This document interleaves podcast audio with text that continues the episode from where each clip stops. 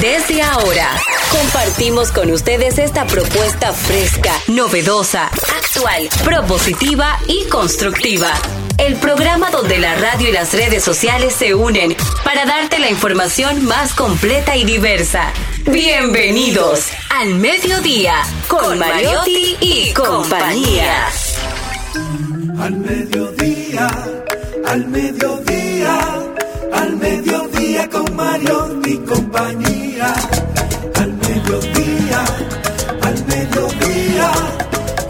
Mediodía con Mariotti y compañía. Si tú quieres disfrutar de foros alternativos y de tuiteros rankeados, este programa es tu amigo. Tu revista meridiana para el talento una vía, para radio y redes variadas y con la canción del día. Al mediodía, al mediodía, al mediodía con Mario y compañía. Al mediodía, al mediodía, al mediodía con Mario y compañía. Si tú quieres disfrutar de página para izquierda, en la calle y el hogar, por eso no te lo pierdas. Para que hablemos un poco de salud y nutrición. Vamos allí camino propio de moda y decoración. Al mediodía, al mediodía. Hola, mediodía, saludos, mediodía, sean todos bienvenidos a su programa preferido, al Mediodía Radio, un servidor quien les habla, Charlie Mariotti Paz, feliz de estar con ustedes, poniendo alas a las palabras para llegarles. Señores, hoy lunes, lunes morado, está con nosotros de vuelta a su estado natural, don Cristian Morel. pero de verdaderamente muy feliz de volver a mi casa después de un proceso electoral bellísimo que celebró el Partido de la Liberación Dominicana en el cual estuvimos inmersos. De verdad, una gran fiesta de la democracia de la cual estaremos hablando en alguna parte del programa. Feliz de estar con ustedes, con la misma energía, el mismo cariño a esa audiencia que durante casi dos años está ahí escuchando qué tenemos para decir al mediodía de todas sus vidas. Jenny Aquino. Muy buenas tardes, señores. Gracias por estar en sintonía. Hoy es un día muy especial, Día Mundial para la Superación de la Pobreza Extrema. Esto se está celebrando desde el año 1992 por la ONU, pero la primera vez que se celebró fue en 1987 en París, cuando más de 100.000 personas se reunieron en la Plaza de Trocadero para manifestarse a favor de los derechos humanos y la libertad en honor a las víctimas de la pobreza, el hambre, la violencia y el miedo. El otro día celebrábamos el día de la no de no del desperdicio de comida, ¿te acuerdas? Precisamente que decían que con un cuarto de lo que desperdiciamos se acabaría el hambre mundial. Así que hoy también concientizar sobre ello y también se celebra el Día Mundial del Dolor con el objetivo de mejorar la calidad de vida de las personas que padecen que padecen algún momento de sus vidas, sobre todo las de fibromialgia, que en República Dominicana tiene la cara de Adalgisa Pantaleón. Ella ha sido abanderada y ha, y ha mostrado este padecimiento, que es un dolor crónico que a veces disminuye, pero nunca se quita. Y ella ha mostrado de cómo ella ha podido continuar con su vida, pero también dando esperanza a otras personas que lo padecen. Con nosotros, la belleza y la mente de Celine Méndez. Ay, qué bonito, muchas gracias. Para mí es un verdadero privilegio poder estar en este equipo de profesionales que aparte de hacer que las personas puedan aprender, pero sobre todo de una manera divertida. Quiero de verdad que darle las gracias a la vida por tantas cosas que de una forma tan sencilla nos regala, como abrir los ojos y que tengamos el don de estar un día más con las personas que queremos. Así que nada, yo muy agradecida. Amén, amén. Y el programa de hoy empieza de una manera un poquito diferente a todos los días porque nos manda una información nuestra productora de un emprendimiento que está dándose en las redes sociales y que está dejando mucho dinero a las personas que lo están ¿Cuál es ese? Oiga esto, hay una cosa que se llama podofilia. Eso se oye feo, eso no se oye La bueno. No, no, no, no, no, no. Es cuando usted recibe pobre. alguna excitación sexual por los pies. Exacto. O sea, eh, al ver, acariciar, interactuar Pies. con los pies. Eso es la podofilia, lo que en inglés se llama un foot fetish, un fetiche de pies. Salió una información que hay personas en los Estados Unidos, básicamente, que están ganando hasta 10 mil dólares al mes, subiendo fotos y videos No, de, de sus, sus pies. pies. Tanto Ay, a las pues yo me voy personas para mi casa ahora mismo. cuando se lo piden, o sea, personas que lo piden personal, hazme un video de tal forma, Exacto. como personas que suben contenido constante de pies y que venden las fotos entre 4 y 20 dólares. ¿Usted cree que usted pies. tiene los pies necesarios para vivir de ellos? Hay como, te Hay quiero ver. una, hay una en Euforia, que es la serie que se ganó varios de los premios. Ah, la de HBO, sí. Eh, hay un, una de las chicas que ella sirvió de modelo para eso. Y yo pensé que era un relajo. Hasta que también me pude me puse a investigar y sí, y, y muchachitas jóvenes venden eh, fotos y videos de sus pies y se pintan de diferente forma porque hay personas que se excitan de, de esa manera. Tú sabes que, que no estaría mal que hiciéramos un, un programa con la doctora así, aquí hablamos todos los temas, pero de una forma muy decente y elegante, de, de todas las... No, yo diría de toda la, la, la- la parte que hay ahora mismo. Bueno, no es que ahora, lo que pasa es que ahora tienen nombre. Señores, aquí hay unas cosas eh, de... Eso es antiquísimo. Espérate. Incluso De- hay, hay filósofos griegos que le escribieron odas y le escribieron obras a los pies, a las No, mujeres no de. Pero claro. Yo digo de las. eh, ay, Dios mío, ¿cuál es la palabra? Se me va. Bueno, eh, hay personas que tienen diferentes maneras de excitarse. Y hay muchísimo, no vamos a decir que son eh, traumas, por ejemplo. Yo estuve leyendo que hay otra manera también. Que yo, yo, yo digo, Dios mío, ¿pero qué es esto? Gracias a Dios que, que yo no tengo. Pero eso. dime, dime, concluye. negociar. Ok, ¿qué significa esto? Hay personas que contratan a una de esas eh, mujeres, eso yo lo vi en, lo leí de, de Estados Unidos. Pero no me diga de dónde lo sacaste, sé No, sincera, porque- dime, dame la información. Eh, ellos eh, llaman a una Está chica. Ella gagueando. está nerviosa. Está no, gagueando. porque quiero decir lo bonito, señor, porque estamos en radio a las 12. Sí, ya el programa mío yo puedo pasarme un chin porque es la 10 de la noche, pero también lo ven las hijas.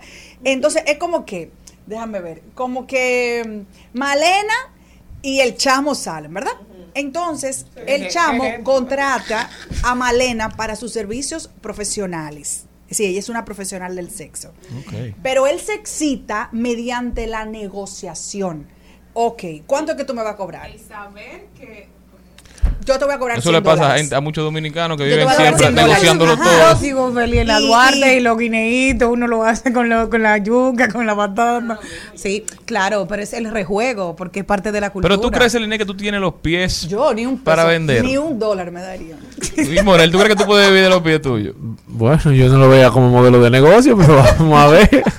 Jenny Aquino. A mí sí, que me digan, "Te- queremos ver el pie. No, no, no, no es que si tú lo harías, que si tú crees que tú tienes los pies. Claro, sí. Que la gente pagaría por mejor, ver. Claro, a lo mejor alguien le excita, quién sabe, aquí hay gente con un gusto Bueno, raro. mi mamá que ve este programa, mira, Fanny, tú puedes tener un, un trabajito. Ahí hay un segundo ingreso, cada quien que su diligencia. Queremos ver tu pie al lado de la playa. Entonces tú haces un- te vas a la playa, pan, y haces una foto al lado del pie. ¡Wow! ¡Qué bien! Ahora quiero algo más arriesgado. Como al lado No, de frutas. Y tú pones tu pie. Esa señorita que subió el artículo Ya. dice que ella tiene una página que la creó, que le tomó tres años de su vida dedicarse a eso, que ella trabaja como que fuera un trabajo de 9 a 5. Claro. Que esto no es tan fácil como la gente cree. Y ella aclaró que para los que creen que no, esto es trabajo sexual. Usted está bregando con personas que Con están filias. pagando para ver un Y contenido que las motiva. erótico. Claro. Es decir, ella no, ella tiene que hablar con la persona o simplemente No, no, el no, no, es el video. Entonces, si usted está buscando una fuente de ingreso, yo creo que esta puede ser una posibilidad en un emprendimiento, es un video. Sí, de eso quiero- nadie se ha Pero quiero que se ponga de un modelo de pies o de piernas. ¿Tú Bueno, pero de algún lado hay que empezar. Sí,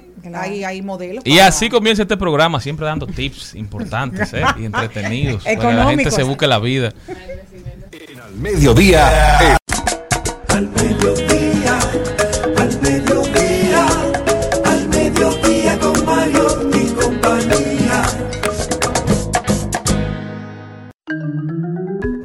El programa de hoy empieza cuidando los chelitos con Liliana Rodríguez, que viene a hablarnos un poquito de esos gastos hormiga, esos gastos pequeños consumos no necesarios que realizamos y que al final nos afectan la economía.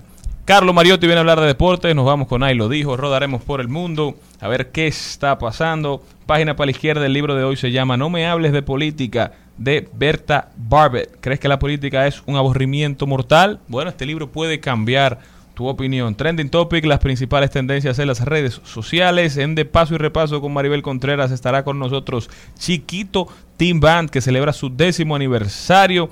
La industria salsera, ahí está, también lanzan un nuevo sencillo. Hablaremos de tecnología, haremos camino propio con Janeris Villegas. Ella es la creadora del podcast Women's Talk, las mujeres hablan o hablando con mujeres. Eso y muchísimo más en su programa favorito. Maribel Contreras, ¿cómo estás? Oh, excelente. Un lunes con, con mucha buena vibra y con muchas ganas de, de resolver y meter mano. Y digo, meter mano sacando los pies, porque aquí lo- la cosa empezó caliente con los pies. Vamos a ver, Gaby, quién dijo algo que merezca la pena repetir. En al mediodía. ¡Ay! Lo dijo. ¡Ay! Lo dijo. Lo dijo. ¡Ay! Lo dijo. ¡Ay!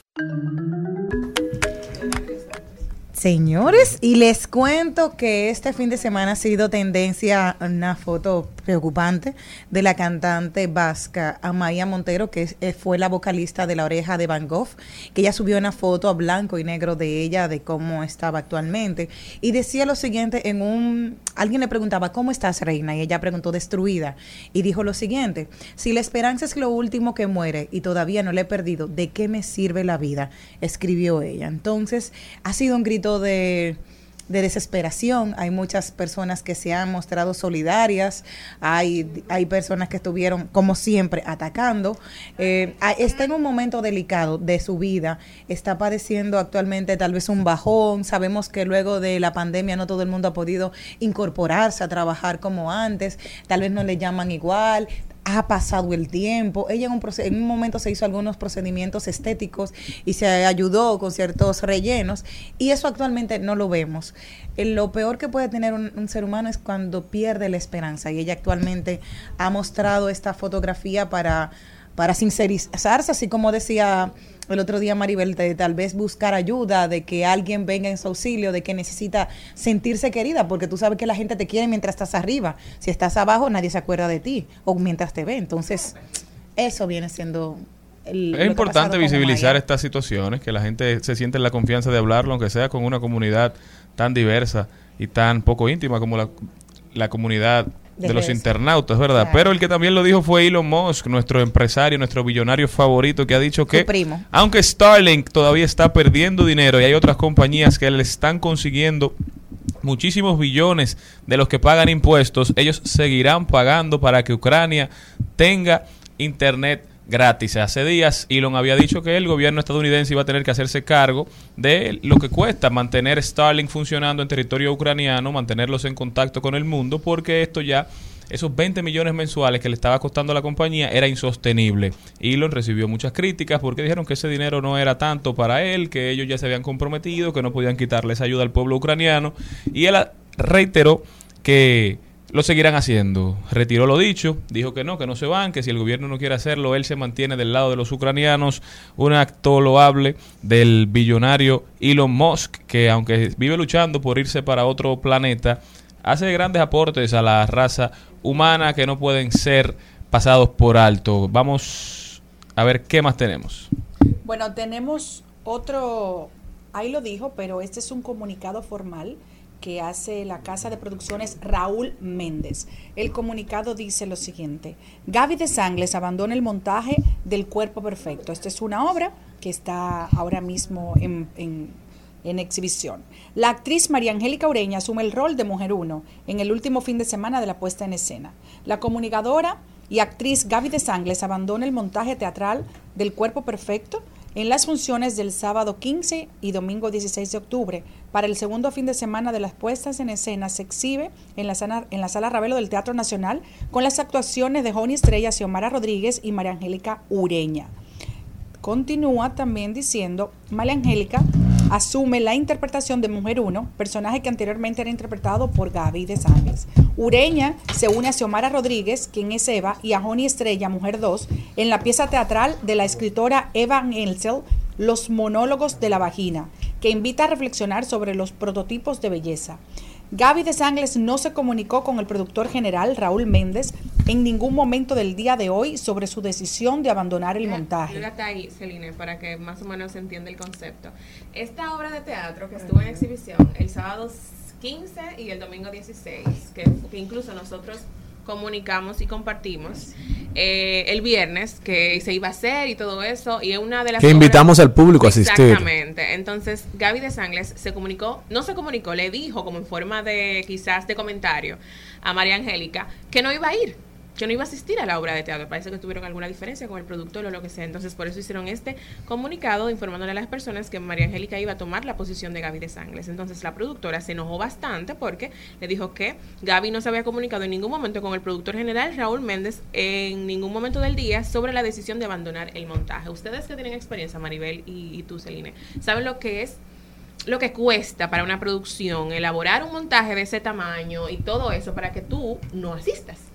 Y que también tú sabes que hay un público que te, te- te está esperando, que Dos quizás horas van por antes. ti. Dos horas antes de empezar la función. Es importante resaltarlo Hay que hacer la salvedad que no sabemos cuál fue el motivo, claro. Exacto, no sabe. sabemos cuál Pero uno es un... pro- Ayuda a la gente. Se- no, sí, pero se, se supone que profesional. como profesional, aún abandonarlo para siempre, quejarse de lo que sea, debió ser de- después de las puestas en escena. Exacto. Porque, O porque se supone que, que no solo es esa noche, no solo el público, sino que eh, el- un montaje de esa naturaleza lleva por lo menos cuatro meses de, de, ensayos, de ensayos y preparación. Y- y Y, María además que, tenía una o sea, otra- actuación. no y además yo te voy a preguntar algo. O sea, ¿cómo yo le voy a pasar mi personaje?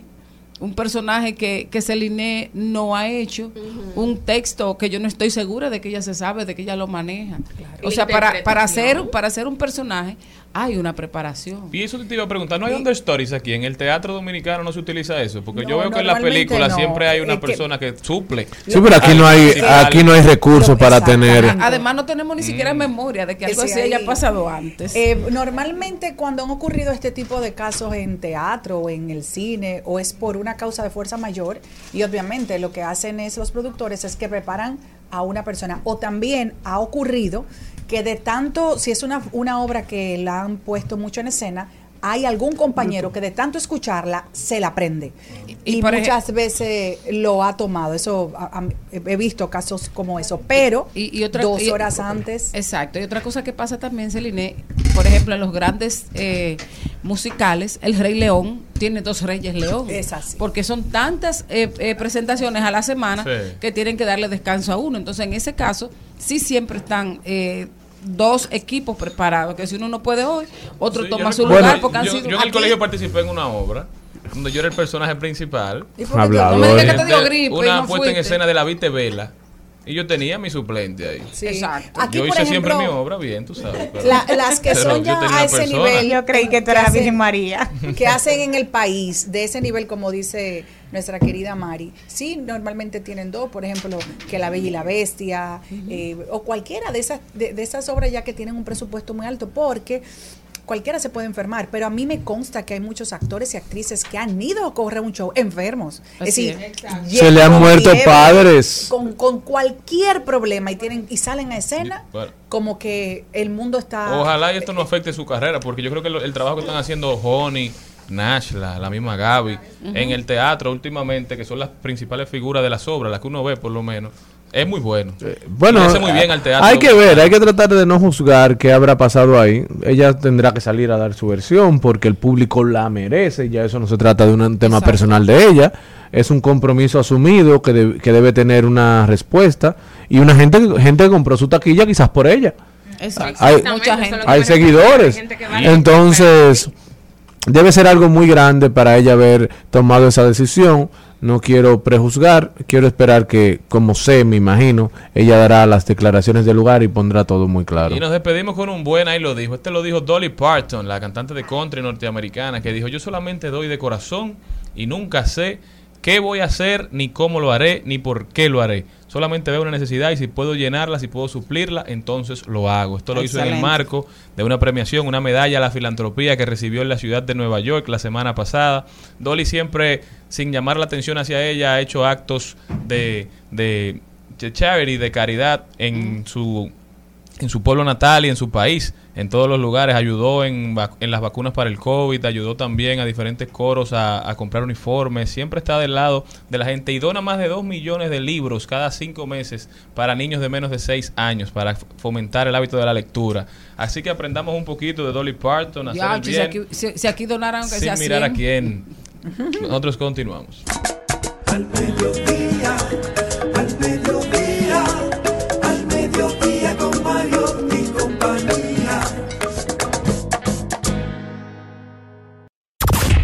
continuación, en Al Mediodía, cu- cuidando los chelitos. Cuidando los chelitos.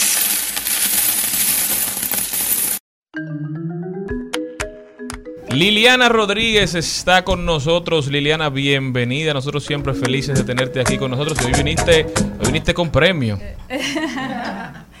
para celebrar el segundo aniversario del mediodía con Mariotti y compañía. Feliz de verdad por el, el esfuerzo comunicacional que ustedes han realizado, porque de verdad y continúan realizando, porque Nosotros, tocan- ustedes no nosotros. porque tema- tú eres parte de este programa desde el principio. Gracias por el honor, pero mm, de verdad tocan temas eh, que están en el momento que preocupan a, a los radioescuchas, eh, temas de interés y lo abordan de una manera muy llana, así que de verdad eh, felicito esa, esa labor que realizan. Hoy vamos a hablar de los gastos hormigas, esos gastos que son invisibles, eh, tan pequeños como ese mismo nombre que lo dice, hormigas.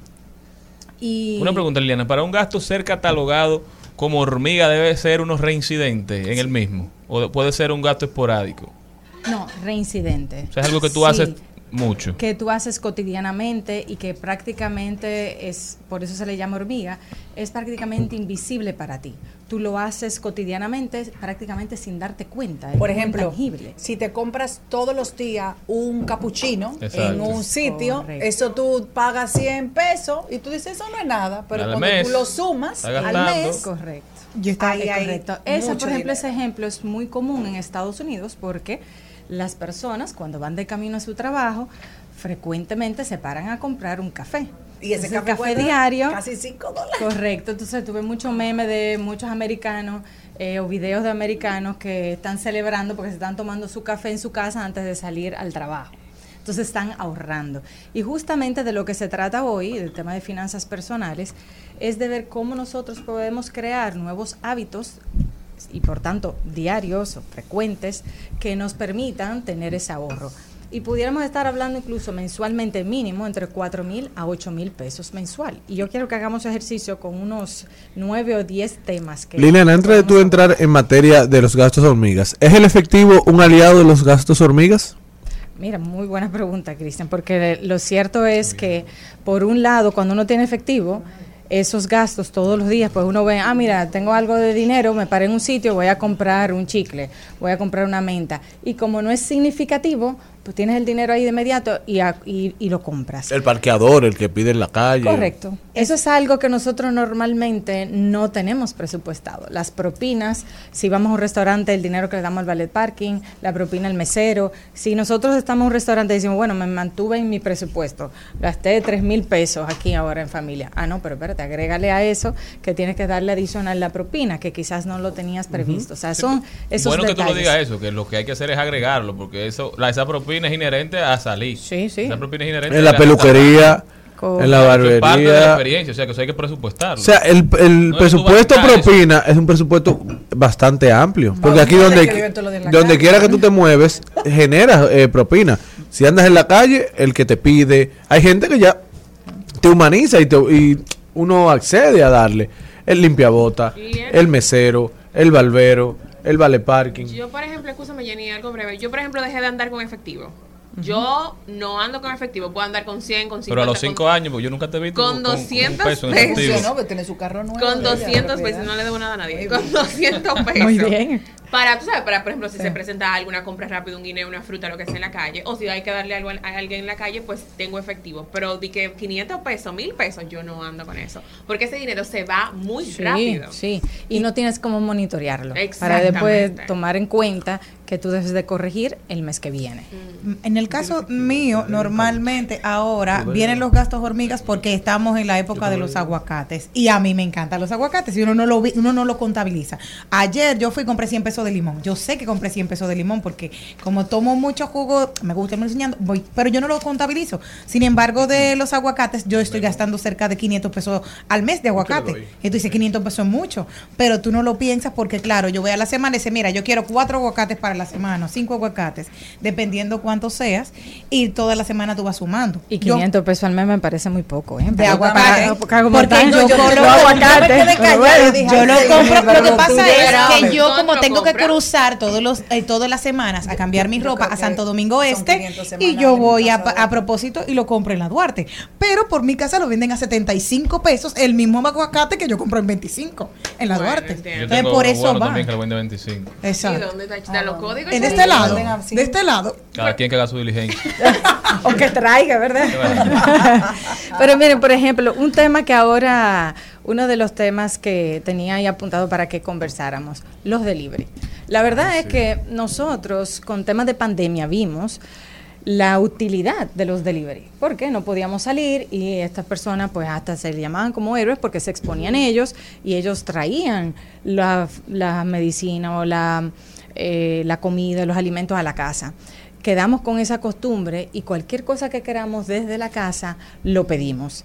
Quizás antes, hace muchos años, pues nosotros decíamos, bueno, mira, ahora nos vendría bien un helado, pero baja tres pisos, coge el vehículo y el helado, mira, vamos a planificarnos para hacerlo otro día y ya tú lo tienes presupuestado. Con esa facilidad también de pedir delivery, muchos, muchas personas han testimoniado que gastan entre 8 mil y 10 mil pesos en el mes nada más en delivery. Personas, o sea, jóvenes solos. Y ya con familias eso se multiplica muchísimo más. Tú puedes considerar mil como algo sencillo que ustedes pueden monitorear. Yo no sé si ustedes lo tienen más o menos Monitoreado. eh, monitoreado, pero en delivery tú puedes mínimo seguro 1100 pesos eh, semanal en cualquier cosa más Claro. 360 pesos de propina de ese delivery que te llevó eso a la casa. Y más ahora con las plataformas.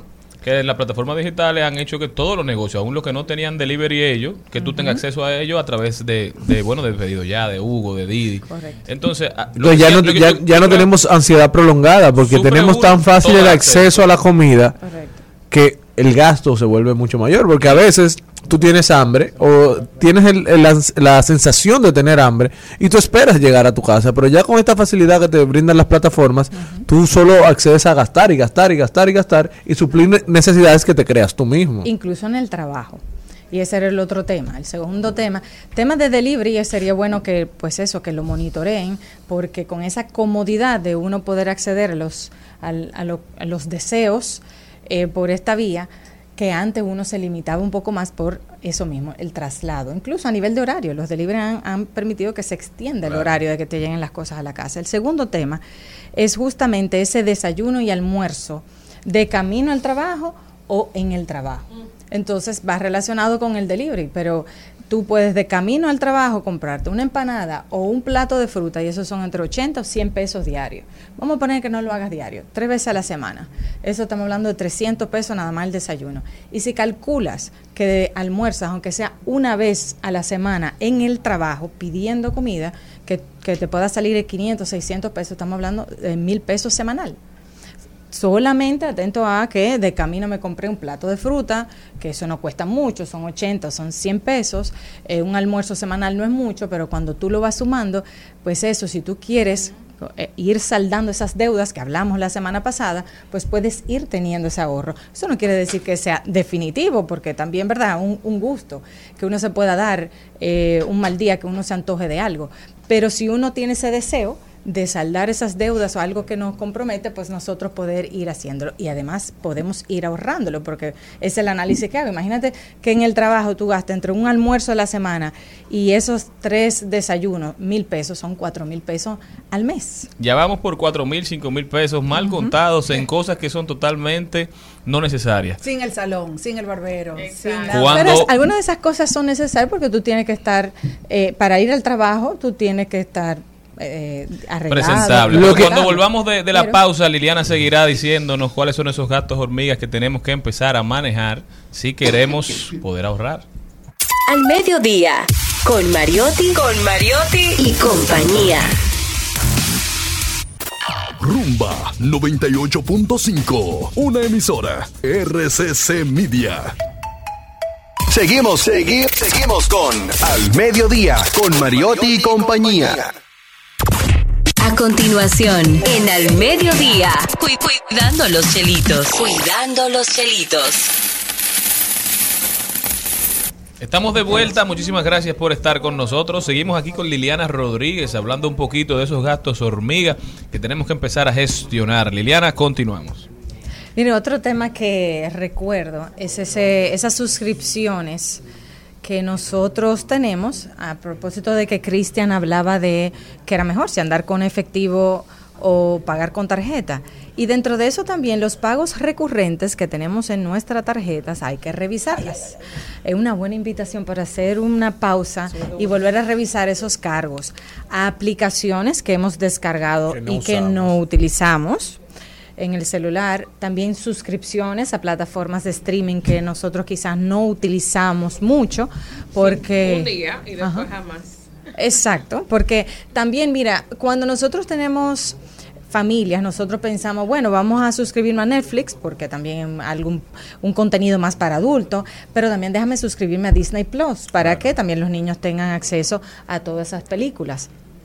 Y lo bueno es que esas suscripciones podemos hacerlos mensual. Entonces, supongamos, y vamos a hacer una buena gestión de esto, lo que más utilizamos es Netflix. Pues, pues bueno, y perdón, sin hacer promoción a... Fue la plataforma que nos enseñó a, a ver contenido. Sí, y que se transformó, de donde viene Netflix también, que era en- una empresa donde tú ibas y alquilabas tu película y se supo transformar a lo que es hoy en día.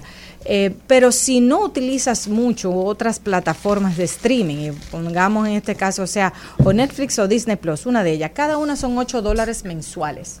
Entonces, igual cuando tú tienes eh, esas, esa oportunidad de ir cortando, cuando ya vemos, tú vas cortando desayuno y almuerzo, las plataformas de streaming, eh, quizás si tú estás trasladándote eh, para, la, para la oficina, incluso con tema de agua, muchas veces, eh, y se ha hecho análisis de eso, la cantidad de botellitas de agua que podemos estar eh, comprando. Hay personas que llegan al trabajo y llegan con una botellita de agua, porque lo he visto. Tú dices, pero tú no vienes de tu casa.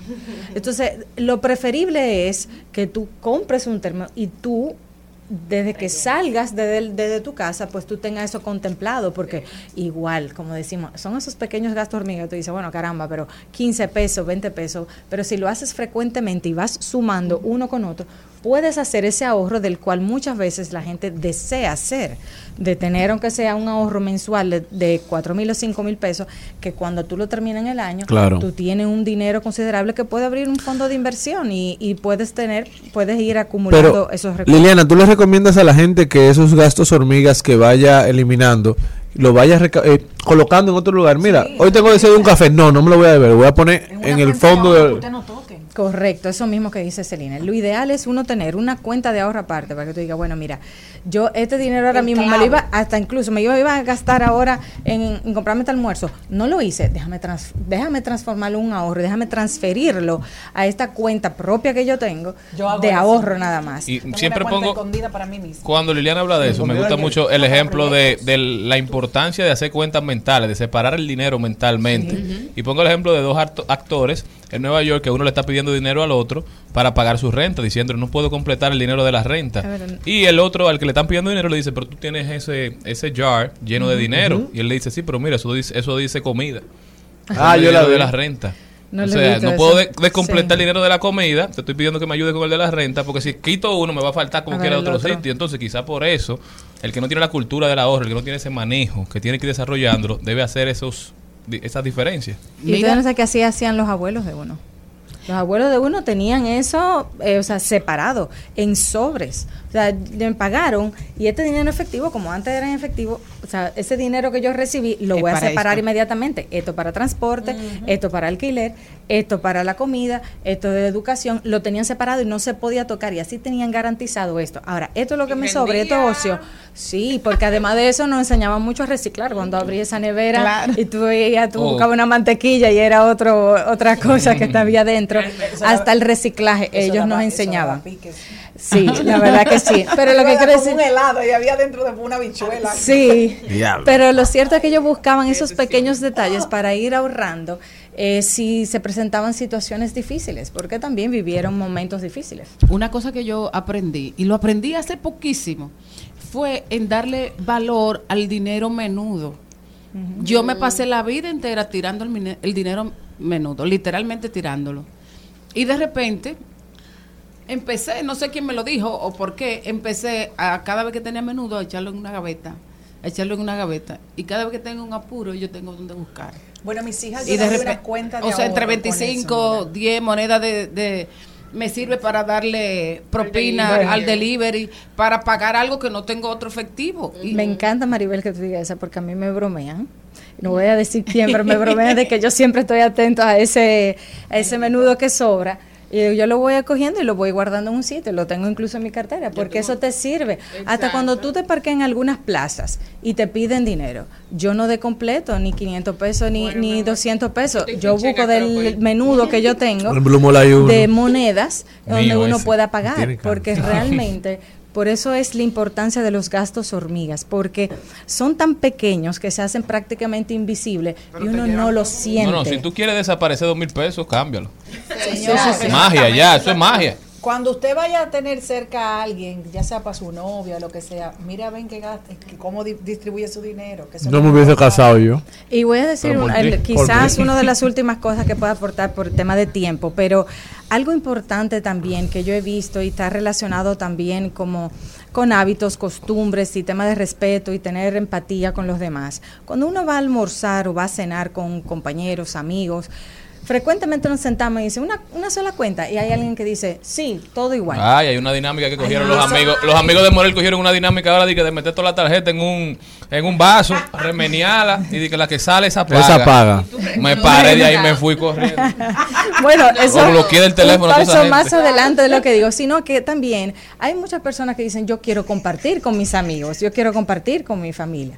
Eh, entonces, si yo voy a salir a compartir con ami- mis amistades, yo tengo un presupuesto. Digo, esto es lo que yo quiero gastar. Pero si ponemos una sola cuenta, yo no voy a poder tener control de lo que yo tengo presupuestado, porque yo no voy a controlar lo que el otro va Yo a le digo a pedir. mis amigos, yo salí con tanto. No, y sobre todo. Entonces, eso es algo importante de hay separarlas. Hay personas que toman alcohol, piden una botella de vino, entonces el que no bebe tiene que pagar. de agua. No, entonces tú tienes que pagar la botella de vino. Bueno, no, a nosotros nos pasa No, mucho con algunos amigos por ejemplo, Charlie y yo comemos poco Pero bebe. por decisión propia.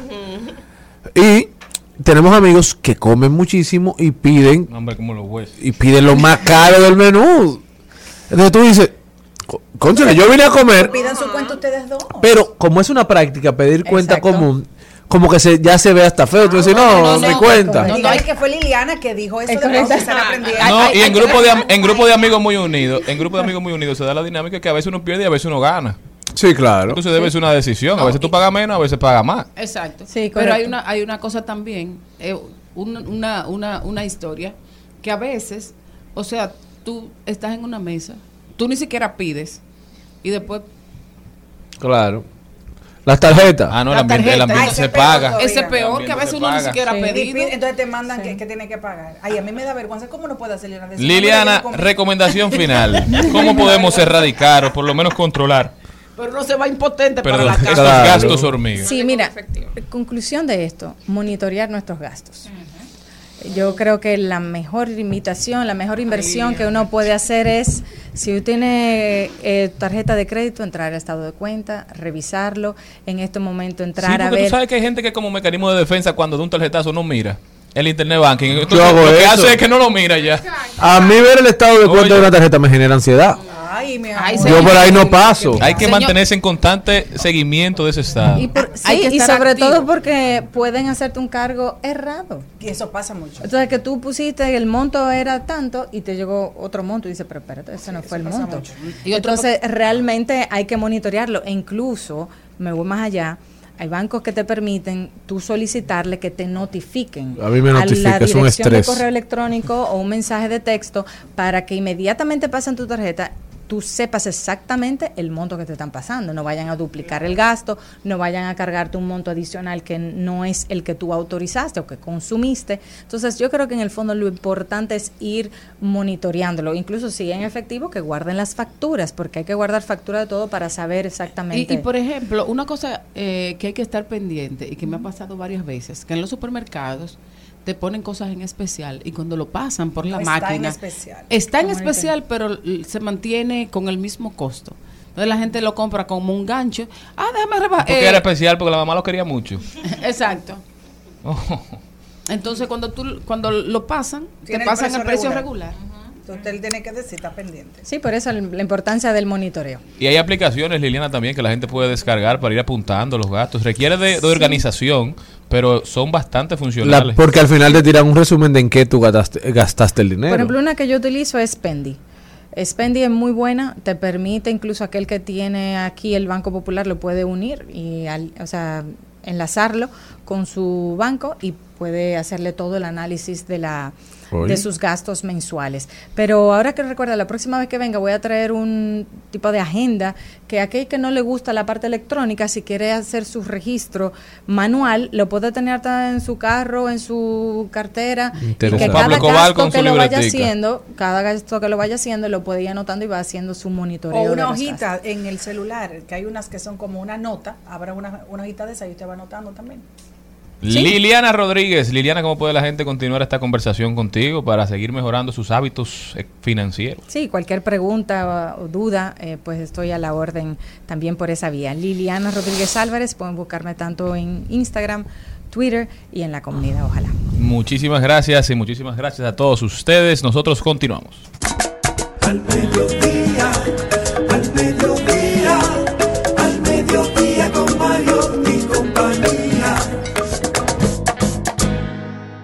En Al Mediodía, con Mariotti, con Mariotti y compañía, hablemos de tecnología. Yo lo dije. Bueno, pues entonces vamos a hablar ahora de tecnología y normalmente las amas de casa somos las que más estamos pendientes de este tipo de situaciones porque los varones como que no dejan eso más a nosotras. ¿Dónde poder el modem en tu casa para que sea efectivo, para que le llegue una buena señal a todo el mundo? Normalmente El wifi, no especifica. el modem. Del internet. Exacto. Bueno, el modem del internet, perfecto, exacto, es verdad. Para que le llegue una mejor señal, porque como todo ahora es inalámbrico, es por Wi-Fi, entonces usted tiene que tener unos puntos claves donde lo va a colocar. Lo primero es que debe de estar en, una, en un lugar donde la antena pueda tener alrededor de 1 o 1.5 metros de altura. Ese es el primer tip para que esto pueda tener una buena señal hacia, lo- hacia los aparatos que usted va a conectarse a nivel de Wi-Fi. No debe de estar debajo de una mesa ni en el suelo. Ay, Dios mío, yo siempre lo encontro para que no se vea, pues se ve tan feo. Pero tampoco, no te va a funcionar. claro, tampoco puede estar en el extremo, al extremo de ponerlo en el techo, porque va a encontrar obstrucción directa. Otra cosa, debe quitarle si está cerca de algo de cristal. Usted sabe, si usted tiene una mesita de cristal o un espejo cerca, no puede ponerlo ahí porque eh, hace un efecto rebote. Entonces, usted va a decir siempre, ay, que este internet que no sirve, sí, que la llamando señal. a Claro y Altiz. Entonces, estos tips tiene que tenerlo en cuenta. Tiene que ponerlo en un lugar estratégico. La idea sería en la parte central de su hogar, por ejemplo, en la sala o en el comedor, o si usted trabaja también desde su casa, que lo ponga cerca donde usted va a estar trabajando en un estudio para que la señal le pueda llegar con mayor eh, velocidad. Porque, por ejemplo, si usted lo pone en el área donde está eh, la lavandería en su casa, usted lava la ropa, porque Exacto. Cerca de la cocina, un ejemplo. que, que no se ven todos esos cables, que ese sería mi caso, yo feliz, señor, de verdad que se va a ver menos feo, pero no te va a servir para nada. Hay también otras cosas que muchas veces las compañías no ponen el modem central y si usted tiene o usted vive en uno de esos apartamentos que son más antiguos, que tienen paredes completamente de lo va a ser más difícil que la señal llegue entre una habitación y otra y va a tener que te- eh, ponerle repetidores. Hay diferentes tipos de repetidores, de diferente de la, de la capacidad y sobre todo de precio, pero esas cosas no son tan caras y son muy fáciles de poner. Hay inalámbrico, hay otros que tienen unos cables, eso depende. Así que ya usted sabe, si está teniendo problema con el internet de su casa, lo primero es cámbiale la clave, porque puede ser que esa clave del Wi-Fi esté ya repartida entre todo el mundo y haya más carga de lo que usted tiene contratado con la compañía de su internet. Segundo, haga todo lo que le estamos diciendo ahora. Y tercero, conéctese feliz. Al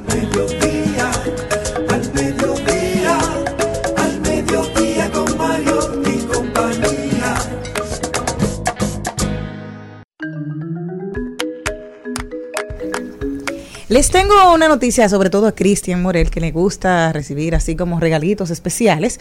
Pues hay una mujer que envió 30 mil dólares a un falso astronauta porque le pedía dinero para regresar a la Tierra. ¿Sabían esto ustedes? Una japonesa eh, fue estafada. ¿cómo Oye, oye, oye, sí, falta de creatividad. Oye, Sí, sí. Aquí no somos tan emprendedores. Una japonesa fue estafada con 30 mil dólares por un sujeto que afirmaba ser un astronauta de la Estación Espacial Internacional y que aseguraba que necesitaba el dinero para regresar al planeta Tierra. La mujer de 65 años entregó 4.4 millones de yens al hombre para que pudiera ir a Japón, ya que éste le aseguraba que se casaría con ella e iniciaría una nueva vida. La víctima conoció al hombre a través de las redes sociales. Empezarían a conversar, seguido en la plataforma online, popular en Japón, y relación cada vez que volví. se- Y la relación se fue volviendo cada vez más íntima hasta que le pidió dinero. El sujeto aseguraba que trabajaba en la estación, como les dije, y el estafador empezó a formalizar la relación para poder llevar a cabo su ataque. Quiero venir a Japón y comenzar mi vida. ¿Te casarías conmigo cuando llegue a Japón? Aseguraba a la mujer.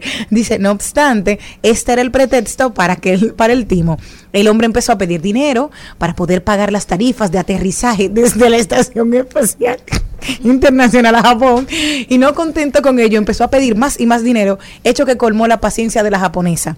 Ella denunció al sujeto en la comisaría de Higashi Omi, quien fue investigado por el asunto. ¿Qué les parece esta noticia de mujer está Oh, montando que este- todavía viene Colón y Jaya. Pero va a Japón, va a Japón y encuentra allá. eh, Eso es una condición de la humanidad, la inocencia. No, porque espérate, esto es, esto es diferente, porque esto es por amor. Yo quiero, ¿verdad? Los abogados de aquí, si yo le mando dinero a un hombre porque él está enamorándome, so- soy yo que se lo estoy dando. Él sí, por amor, porque va a casar conmigo, no se va a casar conmigo. Señores, o pero whatever, la señora, la japonesa, tenía 65 años. Claro. Y llegó este tigre de que un aeronauta, un astronauta ruso diciéndole que él necesitaba ese dinero. Pero una pregunta. ¿Para qué? Para pagar el cohete y para pagar la- la- los fees de aterrizaje. ¿y a qué cuenta ya se lo puso? Uno ya En el banco de la luna. en el banco de la luz. Seguro que ya estaba sufriendo de demencia hay que, senil hay que algo así. monitorear el acceso ya de los padres de uno también al internet.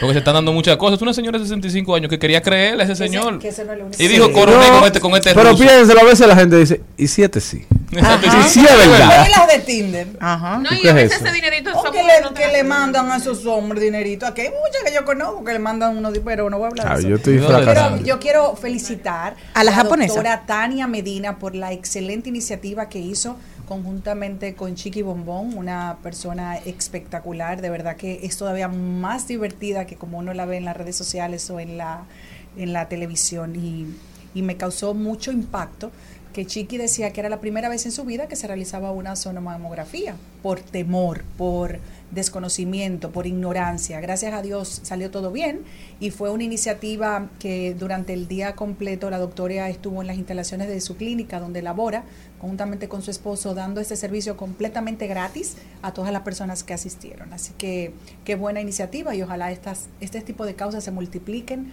cada gente dé una, un granito de arena. Repite por favor la clínica y las personas quizás algún, ah, o sea, las personas que nos están escuchando quizás le interesa asistir. Pero es que fue ayer, ya, Ah, ya ya. fue ayer, eh, era completamente gratis. Ella lo, nos hicieron la invitación también, yo fui, me hice el, el análisis, el, la zona, siempre uno tiene un frito en la barriga, porque eso es normal. Y yo me lo hago cada, cada año. Imagínate uno que no se lo había hecho nunca en su vida. La pobre Exacto. chiquita estaba nerviosa, pero muy bien. Pero gracias a Dios todo súper bien. Al mediodía, al mediodía, al mediodía con Mario y compañía.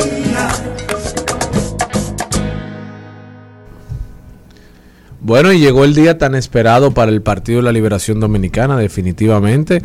Eh, ayer se sometieron a la consulta ciudadana, eh, donde se medía el nivel de simpatía de la población en torno a los seis aspirantes a la presidencia que tenía ese partido hasta el día de ayer a las 6.30 de la noche. Eh, donde resultó ganador el candidato de Santiago, Abel Martínez, con alrededor de un 60%. En segundo lugar, Francisco Domínguez Brito, con un 21%. Y en tercer lugar, la doctora Margarita Cedeño, con un alrededor de 16 puntos. Eh, se vivió, pude participar de esa consulta, de verdad que se vivió una fiesta de la democracia morada, el país necesitaba la, la unidad eh, de ese partido, se vivió ayer eh, hacer una salutación y felicitación a todo ese comité organizador del proceso. La verdad que se engrandeció el equipo técnico del PLD.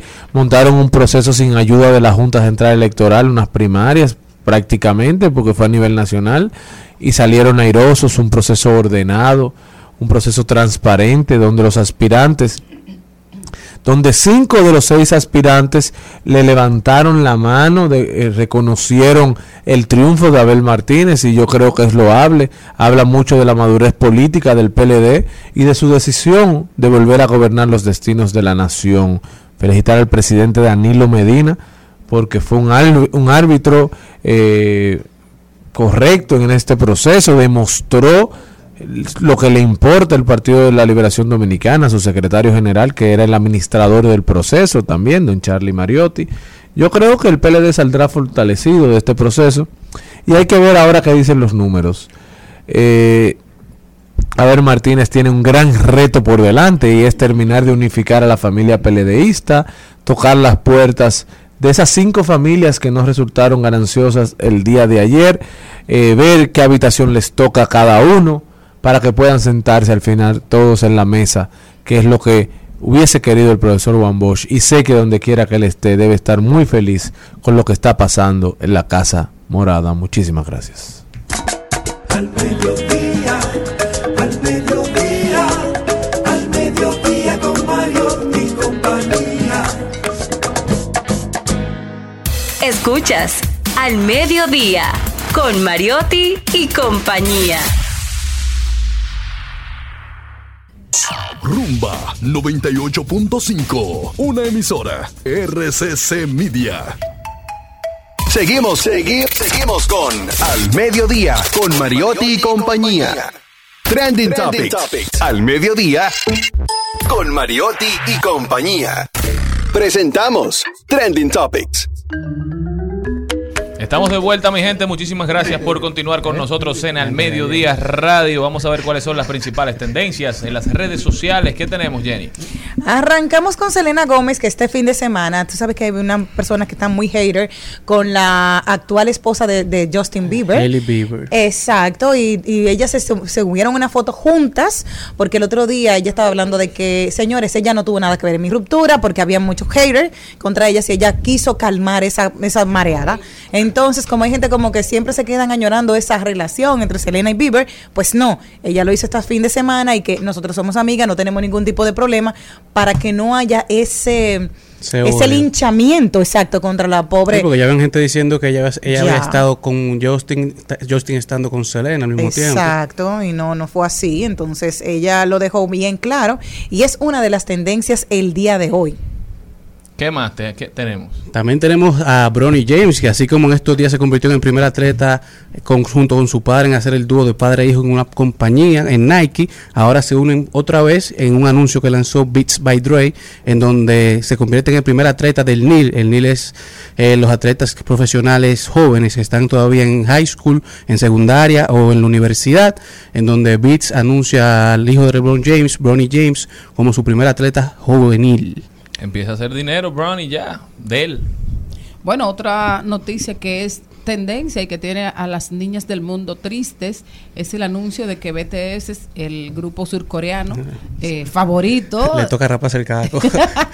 Eh, bueno, ellos se van, a- van a hacer el servicio militar obligatorio y tienen en este sentido que olvidarse de la música durante un tiempo durante un tiempo largo, son dos años Wow. que van a estar fuera. Y desde que ese anuncio fue hecho, eh, las seguidoras y los seguidores lo han hecho tendencia desde, desde el dolor y la falta que desde ya le está haciendo eh, darle seguimiento a su banda favorita. Y por el auge que tuvieron o que tienen hoy en el mundo, se estuvo incluso especulando de que iban a hacer una excepción con ellos, que Corea del Sur lo- les iba a permitir no hacer el servicio militar obligatorio, pero al final no se pudo, tuvieron que ceñirse a las reglas. Es que Y obligatorio. 18 meses creo que dura, más el tiempo que duren para re- reincorporarse, pero yo creo que lo aguantan. Una banda de esa de ese tamaño además lo son- aguanta. además, eh, Charly, que tiene la ventaja de que son todos jóvenes. Claro. Y- y de- deben tener ya producciones guardadas, que es lo que ellos están en servicio, de lo más seguro su- sus managers irán lanzando poco a poco. Es- esta es una tendencia triste. Murió doña María Salud Ramírez Caballero, conocida como Mama Coco, la señora que sirvió de inspiración para la, La abuela, abuela. Coco, Mama Coco, y murió luego de haber cumplido 109 años el pasado mes de septiembre. Murió en su pueblo natal, Santa Fe de la Laguna, y bueno, es hoy tendencia porque el pueblo, bueno, tú sabes todo lo que movió Coco en cada uno de nosotros. También es tendencia Braulio eh, por el supuesto secuestro eh, al que fue Braulio Fogón. Bra- Braulio Fogón, del de Gualey. Eh, Braulio, hay, film, hay fílmicas, fue en Gualey, el supuesto secuestro, hay fílmicas donde se ve agentes de la NCD que lo entran a un vehículo y se lo llevan. La Policía Nacional, el vocero Diego Pesqueira, desmintió este lunes que Braulio Fogón haya sido secuestrado, pero todavía no se sabe de él. él ¿Tú no le ha- vas a, tú le vas a hacer caso que Braulio Fogón? Ah, es Braulio Fogón el que canta. Sí. Ah, por Sí, eso. parece que le dieron un- unos golpes. Lo fogonearon. Pero no ha salido, todavía no ha aparecido. No. La policía dice que no se trató de un secuestro, pero parece que están jugando al escondido con él, si no es un secuestro. Eso fue un pretamenta. Una Ah, puede ser. Braulio y Jordan Poole, que tienen algo muy parecido en la cara en estos días. Pero también, también es tendencia Alex Matos, porque el fin de semana el Salcero Sí. tuvo un accidente mientras viajaba por la autovía del Ay, Este. sí. Ay, y sí. Le acompañaba a su hijo Alex David y a Melfis Díaz, la manager de Romeo Santos, Romeo. nuestra amiga. A Melfis, que todavía está interna, pero dicen que ya está fuera de peligro. Alex y su hijo fueron dados de alta, gracias a Dios. Esperemos que todo siga transcurriendo de la manera adecuada. Estas fueron las principales tendencias, señores. Nosotros continuamos. Al mediodía, al mediodía,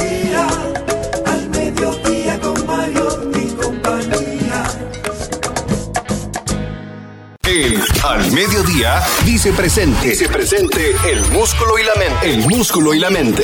Estamos en deportes.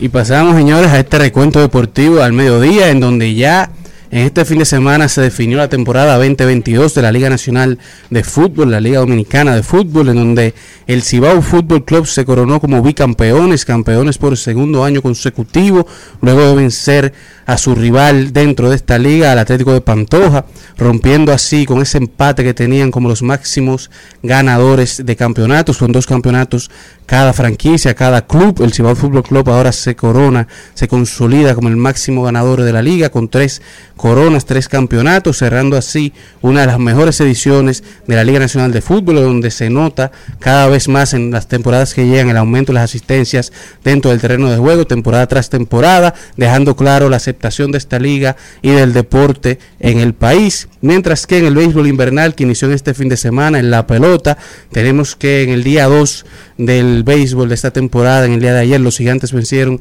siete carreras por uno a las águilas cibaeñas, los campeones defensores demostrando por qué son los campeones, mientras que los tigres del Licey vencieron en su segundo juego de la temporada, el segundo juego consecutivo contra los Leones del Escogido, el primer juego que fue el primer juego de la temporada se fue a 13 innings, un juego de extra inning que terminó casi a las 12 de la noche y luego en el día de ayer vencieron seis carreras por cuatro a los Leones, mientras que las Estrellas Orientales, Empezó mal el escogido. mientras que la- pero mal empezó cualquiera. El escogido- siempre empieza ganando y al final nunca gana. no, ¿Qué pero tú el, dices? el escogido que se cuide. ¿Te cansaste La- de ser productora? La, la Estrella Orientales terminaron con una victoria de una carrera por cero sobre los Toros del Este, dejando la tabla de la liga con dos partidos solamente, así que no se emocionen con el Licey en la primera posición con dos victorias y cero derrotas, un empate técnico entre los gigantes, los toros, las estrellas y las águilas cibaeñas con una y una y lamentablemente para mis leones en la última posición con cero victorias y dos derrotas. Mientras que en las grandes ligas, otro partido que se fue a extra tiempo, que se fue a 16, 18 innings, pero iniciamos hablando de San Diego, que los San Diego Padres avanzaron en contra de todos los pronósticos que daban a Los Ángeles Dodgers como campeones de esa serie, eliminando a los Dodgers y avanzando a una serie de campeonatos en la Liga Nacional contra los Phillies de Filadelfia. San Diego que está avanzando por primera vez desde el 1998 a una serie de campeonatos. Filadelfia avanzó luego de vencer a los campeones defensores de los Bravos de Atlanta y dicen que para ser campeón hay que vencer a los campeones. Los padres, como dijimos, avanzaron luego de vencer a los Dodgers y los Astros de Houston que avanzaron luego de vencer a los Marineros de Seattle que dieron un tremendo partido en una serie que contó con el juego más largo sin contar con una anotación en la historia de la postemporada con 17 innings 0 a 0 en el marcador, mientras que en el inning número 18 el dominicano Jeremy Peña rompió el empate con un jorrón solitario, dándole así la victoria a los Astros que avanzan a la serie de campeonato de la Liga Americana y se encuentran actualmente a la espera de la- el, el que salga victorioso del juego 5 que se estará disputando hoy entre los New York Yankees y los Guardianes de Cleveland que regresan hoy para el Bronx para un juego 5 en donde se gana o se va para casa. Los Yankees que contaban con un récord histórico de postemporada de 167 victorias y 0 derrotas cuando llegaban a un noveno inning ganando por más de dos carreras. Esto lo rompieron los Guardianes de Cleveland Con hit de un dominicano directamente desde Palenque. Así mismo es, de- dándole la victoria hacia los guardianes. Luego los Yankees remontaron y empataron la serie. Y nada, hoy Gary Cole y los Yankees for- forzaron juego 5, en donde hoy se define y el que gana se enfrenta a Houston en la Liga Americana. Mientras que en el clásico que se estuvo celebrando en el fin de semana, el clásico entre el Real Madrid y el Fútbol Club Barcelona. El conjunto merengue se quedó con el clásico, derrotando cómodamente al Barcelona, convirtiéndose así en el líder absoluto actualmente de la Liga Española con 25 puntos. Ambos clubes se encontraban empates previo al clásico, pero Karim Benzema, Fede Valverde y Rodrigo fueron los protagonistas en la victoria, tres goles por uno. Rodrigo que con 21 años se convirtió en el jugador más joven en marcar un penalti en un clásico desde el 1916, casi 106 años después de cuando Santiago Bernabéu, la persona con la que lleva el nombre del Estadio Real Madrid, lo hizo con 20 años y hoy llega el día en el que se entregará el Balón de Oro, en donde Karim Benzema llega a esta ceremonia del Balón de Oro como el favorito. Se habla, es la primera vez en 16 años que se rompe eh, que Leo Messi ni Cristiano Ronaldo están en el top 3 de los favoritos para el Balón de Oro. Cristiano Ronaldo se encuentra como el número 20 y Leo Messi se encuentra fuera del top 30. Pero ya saben, así que hoy estaremos celebrando el campeón del Balón de Oro, en donde todos dicen que será Karim Benzema. Al mediodía, al mediodía, al mediodía con Mario y compañía.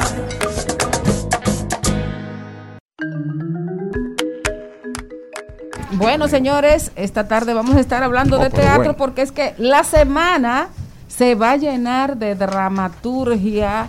eh, es un evento importante que reúne obras tanto nacionales como internacionales. Y tenemos un invitado especial aquí que es el actor y director técnico de este festival, Guillermo Liriano. Bienvenido, Guillermo. Cuéntanos tardes, de, de esta equipo. edición. ¿Qué número es? Aclaro, este es un festival nacional, solo de espectáculos de dramaturgos y actores locales. El Festival Internacional para el próximo año. Ah, es que son dos. Sí, O sea, se hace un, un internacional y un nacional al año. Exactamente. Ah, perfecto. Así es. Pues nada, anunciamos por aquí que este 20 de octubre iniciamos con el espectáculo La Duda en la sala Manuel Rueda de la homenajeada Germana Quintana.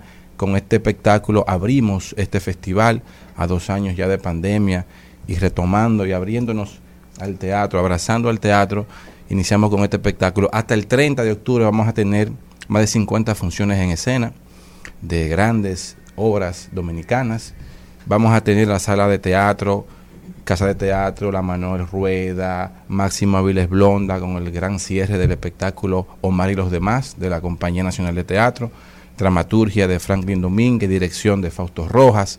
Vamos a tener en la dramática Muchachas, vamos a tener en el bar del Teatro Nacional Cambumbo y las cosas extraordinarias, vamos a tener Pinocho en el Teatro Guloya. Ah, Cristian.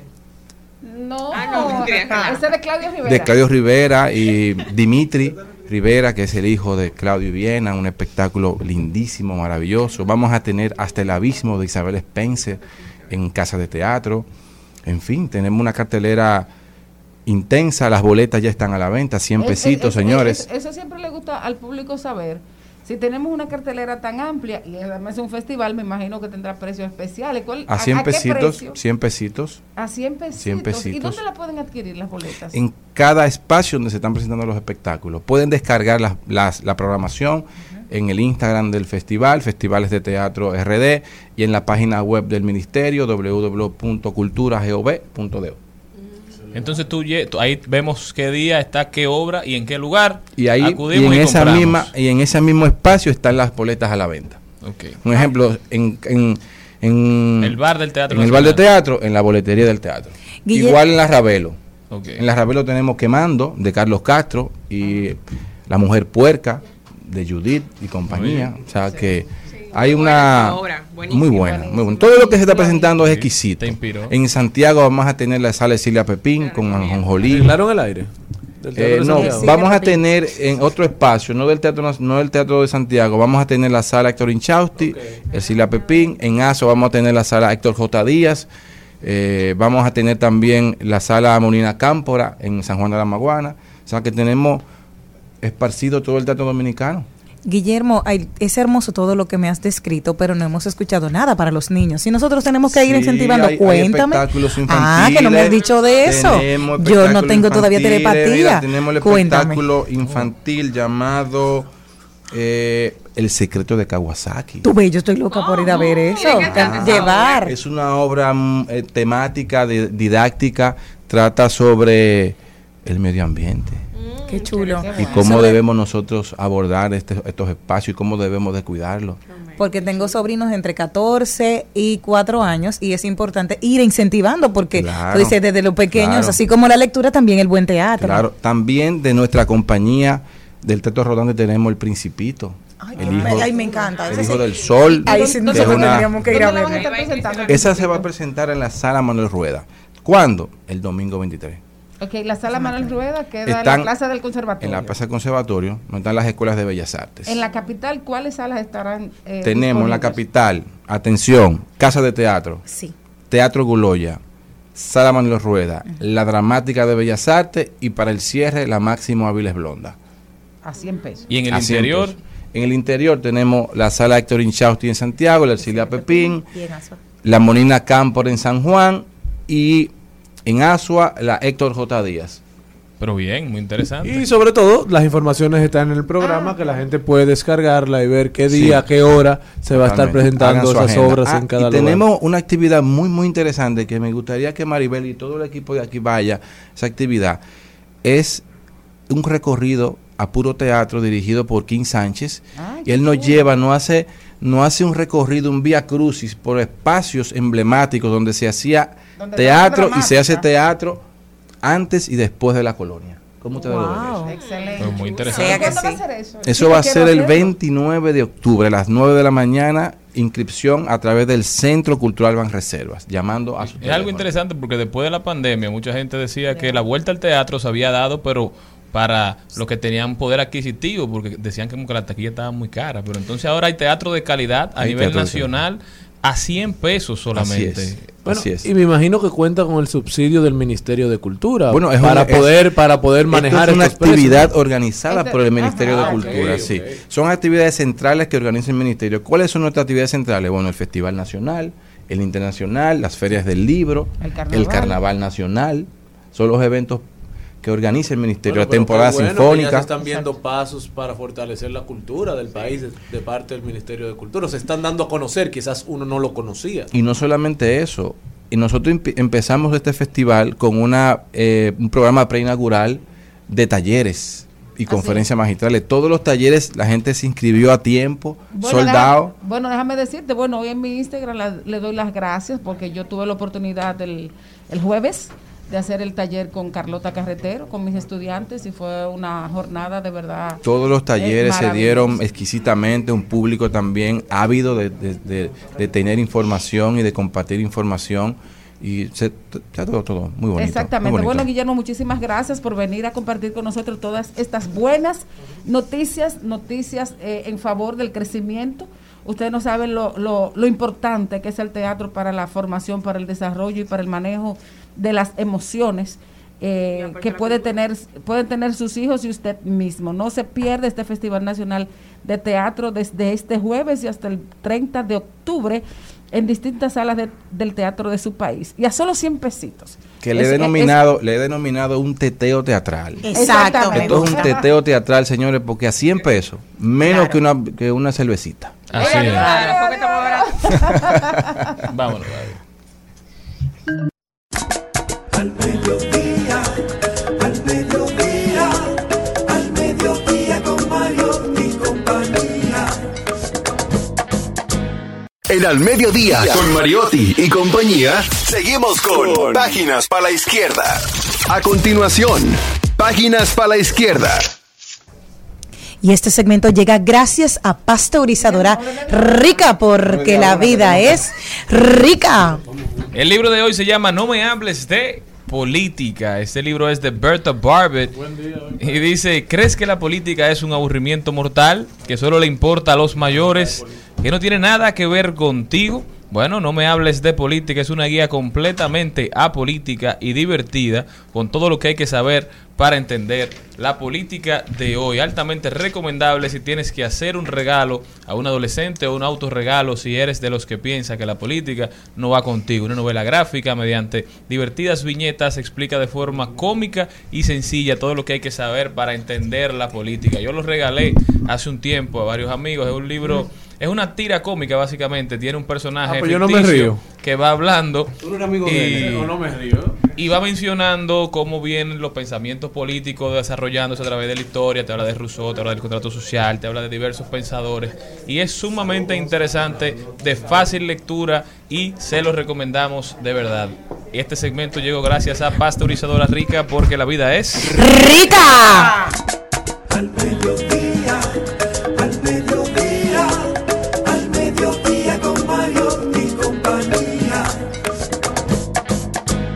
paso, de paso y repaso.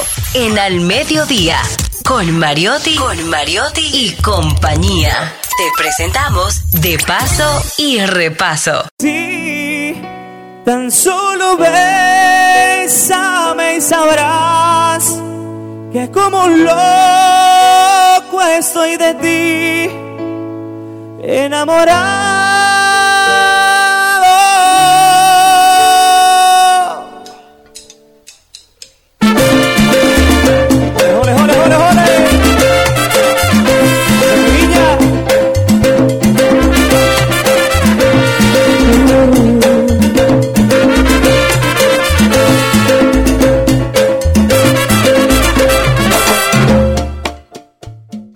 Bueno, eh, eso es si tú quieres y si quieres lo tomas y si no lo dejas. Hoy estamos felices en esta cabina porque llegó Chiquito Timbán.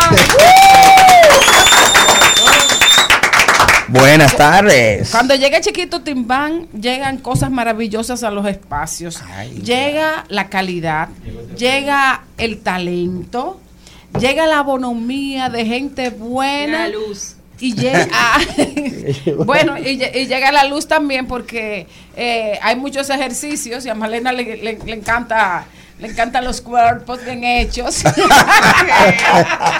Nuestra productora tiene un problema con la gimnasia, le encanta. Ay, a mí también. Pero ya la, la verdad es que, chiquito, nos sentimos felices, Manuel, eh, de que ustedes estén aquí. Nos sentimos felices de celebrar con ustedes estos 10 años.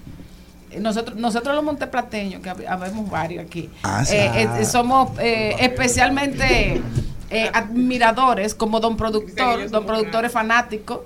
eh, don- el, el productor de este programa, usted sabe que es el, el, eh, don Charlie Mariotti. Sí, claro, Entonces, claro. don Charlie es don productor y don productor es enfermo con eh, la chiquito Timbán. Gracias por esas palabras tan bonitas hacia nosotros. Nosotros contentísimos de estar aquí en su programa y desde que Maribel eh, me, me escribió directamente a mí, eh, ya había una agenda programada por los 10 años de, de Chiquito Timbán que estaremos celebrando el próximo sábado 22 de octubre en el Hotel Jaragua. Y yo dije que sí, que había que buscar un espacio por obligación, primero por tanto apoyo que siempre nos ha, bri- nos ha brindado y ese cariño especial. Y para nosotros eso vale mucho. Somos personas agradecidas. La Chiquito Timbán siempre estará No, y, agradecida algo, de ti. y algo muy Y de Charlie que siempre ha apoyado esta agrupación. eso- a eso iba, que poca gente conoce esto, pero eh, Monte Plata es vital para la Chiquito Timbán. Porque Chiquito iba, era los jueves que tú ibas Yo allá. iba todos los jueves. Todos los jueves a Monte Plata a hacer un show de timbal. Y de ahí fue que uno pudo percibir, decir, pero el tipo trae gente, vamos a llevar esto a otro O sea, nivel. no era aquí nada más en la, en, en la ciudad. No, yo me trasladaba hacia allá, pero no con la orquesta. Era unos shows de percusión que yo hacía antes de hacer la agrupación. Pero te digo, ha, per- ha permanecido porque a raíz de eso todavía en los lugares se llevan timbaleros. Claro, eso es lo que más se ve aquí lo- los fines de semana, en los colmadones, en los drinks. Eso nunca falta. Nosotros los dominicanos somos enfermos con eso. Donde hay un timbal, una campana, un cencerro, hay un coro armado de una vez. Ha- Hay una cosa muy importante y es que yo, yo duré seis meses escribiéndole a, a Chiquito y ellos estaban arrasando literalmente en México. Ay, sí, claro que sí. Es ¿Y una cómo- plaza. cómo fue eso? Una plaza que se abrió gracias a, a las comparsas de México que comenzaron a bailar nuestra música. Y hay un detalle muy importante, que no son con las canciones que son hits aquí en República Dominicana, en Estados Unidos. Son canciones que no se han pegado aquí, canciones como Pau, eh, que rico la pone, Una una, realidad. realidad. Son canciones bailables, a ellos les gusta mucho la salsa rumbera.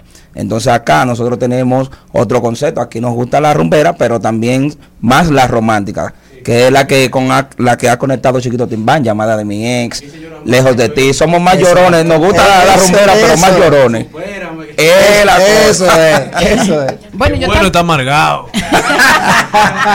bueno, yo, yo también tengo que decir que a mí me gusta la salsa para bailar. Y por eso yo soy fan de Chiquito. Bueno, te vi cantando ahí Lupita entrando una vez. Ah, no, y era Crucita, ¿qué le pasa a Crucita? No, y hay otra cosa también. Yo me acuerdo que una vez don productor me mandó a celebrar un cumpleaños en un jueves de, de, de allá, donde Pechín. Sí, claro. Y eh, me regalaron, ¿cómo era que se llamaba ese, ese pájaro feo, malísimo, que andaba por Monte Plata comiéndose tú? Un pejegato. me encanta eh, también verte bailando con tu mamá, ver que tú también eh, provienes de una familia verdaderamente salsera, que eso no es un invento. Así mismo es, yo crecí en una familia salsera, mami desde, desde pequeña comenzó a bailar salsa y se convirtió en una de las bailarinas más famosas de República Dominicana en los 80 y los 90 y esos concursos que hacían de bailar salsa, de bailar salsa, mami era una de, la- de, de las más grandes que ha dado eh, República Dominicana. Mi papá yo crecí escuchándolo tocando su campana, su maraca, no es músico, pero le gusta muchísimo la salsa. Y mami se ha dado grande ahora en, la- en las redes sociales.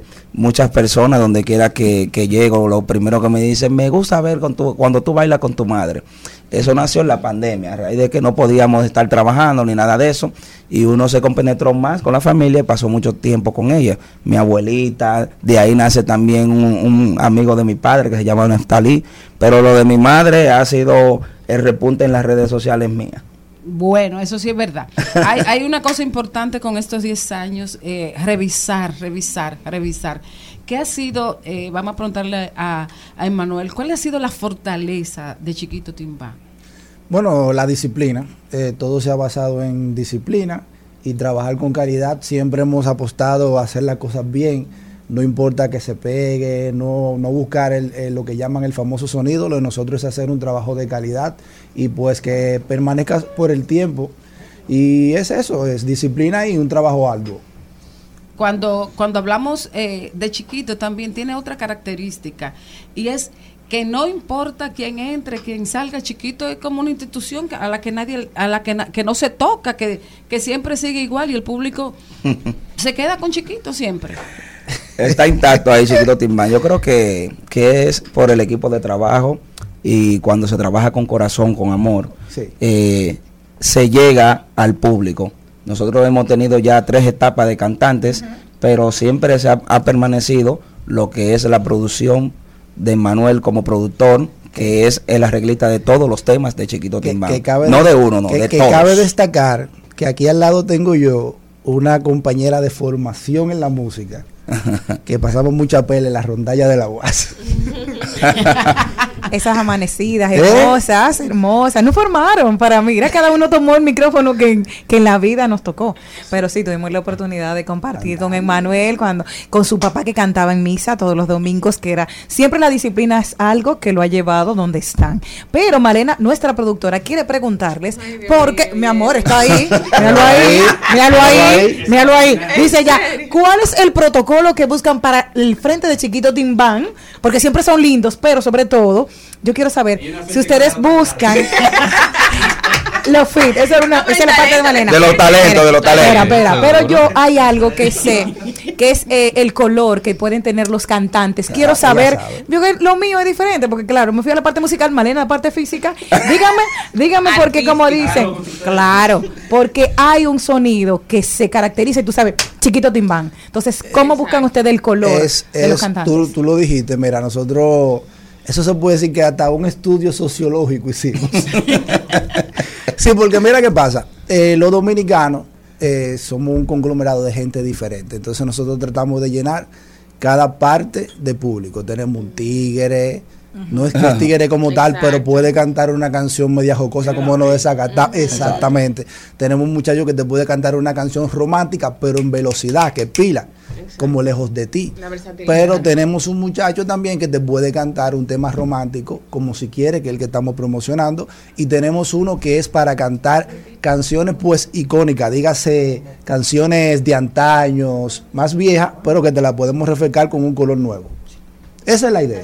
Y la fit que, que Malena sigue esperando. Eso se, ¿cómo da por- eso se da de forma fortuita.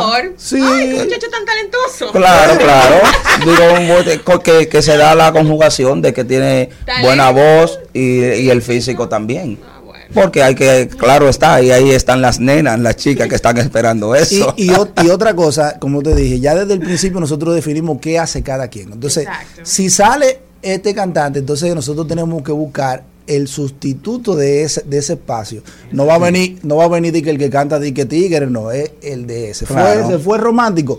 Pues hay que buscar un tigre romántico y que, se- y que esté bueno. Que se adapte, Ah, sí, claro. Claro. Ya que- nosotros y- y- vamos a estar y- viejos. Entonces, ¿quién hace la evaluación de que esté bueno?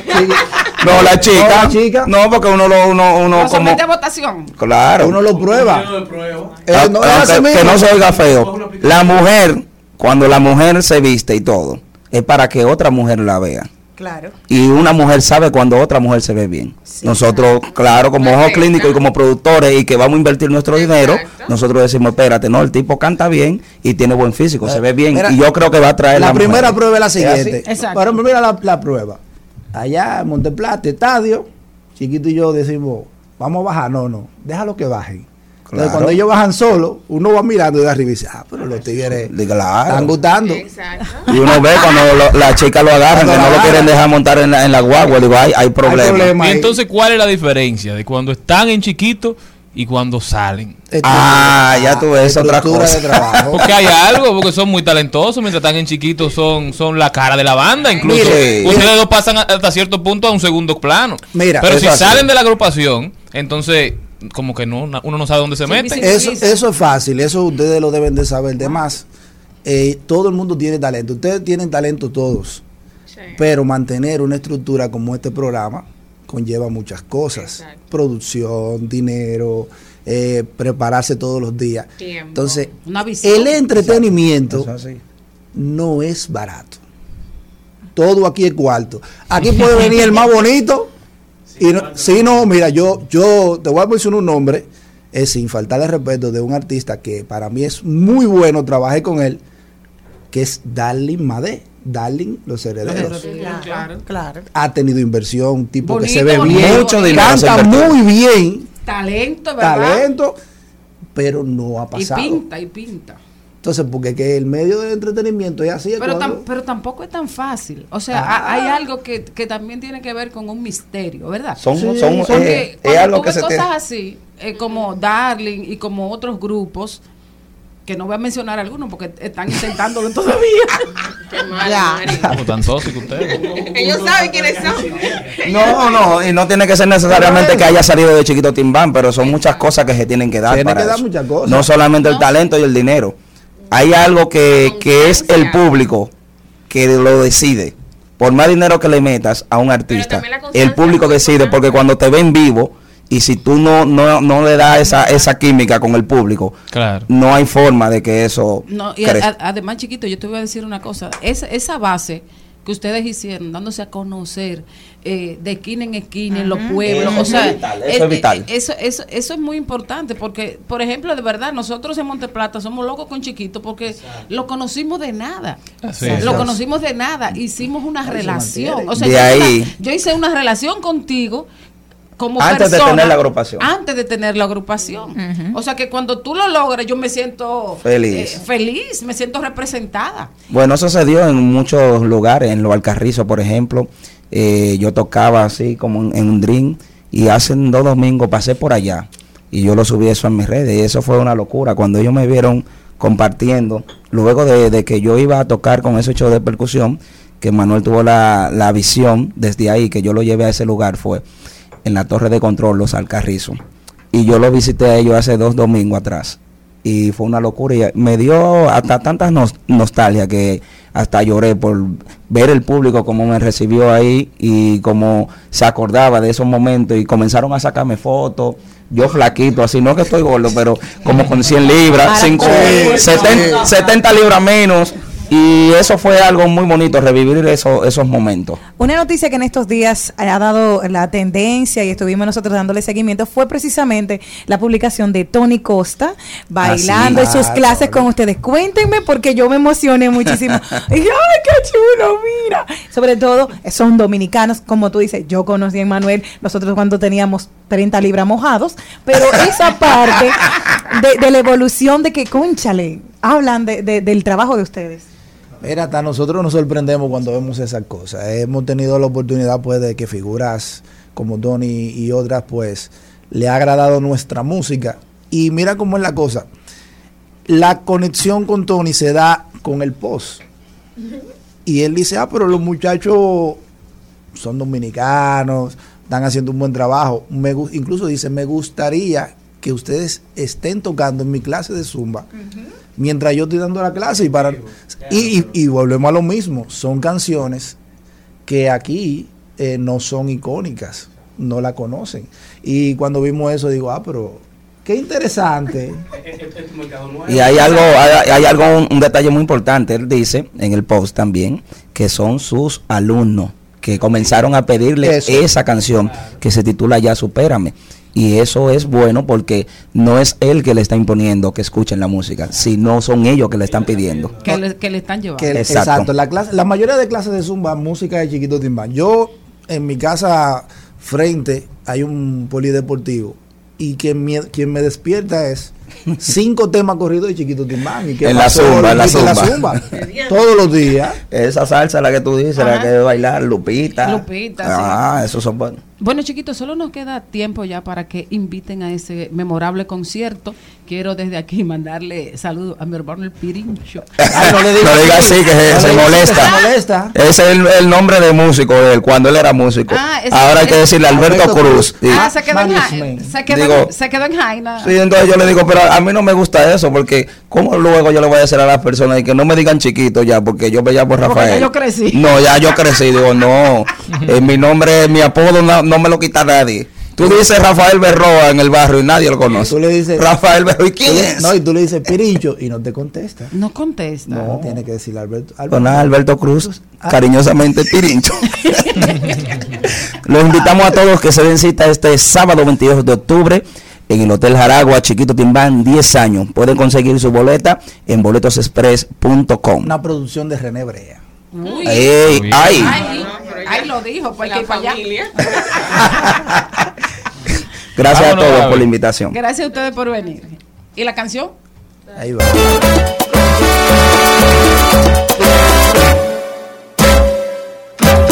¿Qué le pasa a Lupita? ¿Qué tiene esa niña?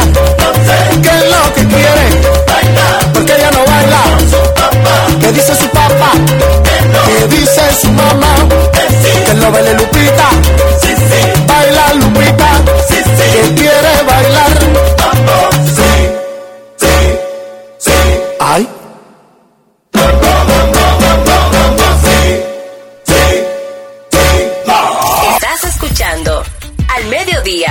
Con Mariotti y compañía. Rumba 98.5, una emisora RCC Media. Seguimos, seguimos, seguimos con Al Mediodía, con Mariotti y compañía. Estamos de vuelta, mi gente. Muchísimas gracias por estar ahí con nosotros. Se complica el lago Mississippi. El Mississippi River está mucho más seco que de costumbre. Si usted pensó en algún momento que Huckleberry Finn tenía aventuras en el Mississippi, que usted cuando visitara la zona podría emularlo, podría parecerse un poquito a él, bueno, quizás tenga problemas porque los niveles de agua del Mississippi se están acercando al nivel más bajo en 30 años. Esto ha creado a tapones de los barcos, ha hecho que los precios de shipping se disparen, ha amenazado los empleos que dependen del tráfico en esta ruta. ¿Y por qué tan seco? Bueno, es simple. No ha caído nada de agua, no ha llovido para nada en Vicksburg, Mississippi. Es decir, desde el primero de septiembre han recibido menos de 2.000 litros de agua, por eso el río se está viendo fuertemente afectado. Sin duda alguna, los efectos del cambio climático se dejan sentir. Creo que aquí en el país también lo hemos visto hacer una realidad en algunos de nuestros ríos, de nuestros principales ríos, fuentes de agua. Creo que todos debemos tomar cartas en el asunto y empezar a dar esos pequeños pasos que, si todos los hacemos, pueden marcar una gran diferencia. Tenemos que ser mucho más conscientes a la hora de interactuar con el medio ambiente, que nos quede como señal. Al mediodía, al mediodía, al mediodía con Mario y compañía. Tu propio camino en Al Mediodía con Mariotti y compañía. Hoy tenemos una mujer maravillosa aquí para hablar con nosotros, me encanta. Invitada Janeri Villegas, creadora del podcast Woman's Talk. Ay, señora, en inglés. Ya saben las mujeres que hablamos muchísimo. Ella es arquitecta, diseñadora, empresaria, líder empresarial y especialistas, especialista en el desarrollo de proyectos en América Latina y el Caribe. Woman's Talk es un podcast de entretenimiento educativo dirigido a la mujer latinoamericana con enfoque principal en el desarrollo de temas de carreras, negocios, emprendimientos, e inversión, leyes, salud mental y cada semana tiene invitadas profesionales de distintas áreas quienes comparten sus historias de valor para inspirar al público. Nosotros felices de recibir aquí a Janeri Villegas. Buenas tardes. Buenas tardes, muchas gracias por invitarme y por recibirme. El placer es todo mío. Qué felicidad. Me encanta esto de como empresaria, arquitecta, eh, pulpo que se arregla las pestañas, Así corre, mismo. mastica chicle y aparte de eso, comunicación. ¿Cómo se da este cambio de la arquitectura a la comunicación?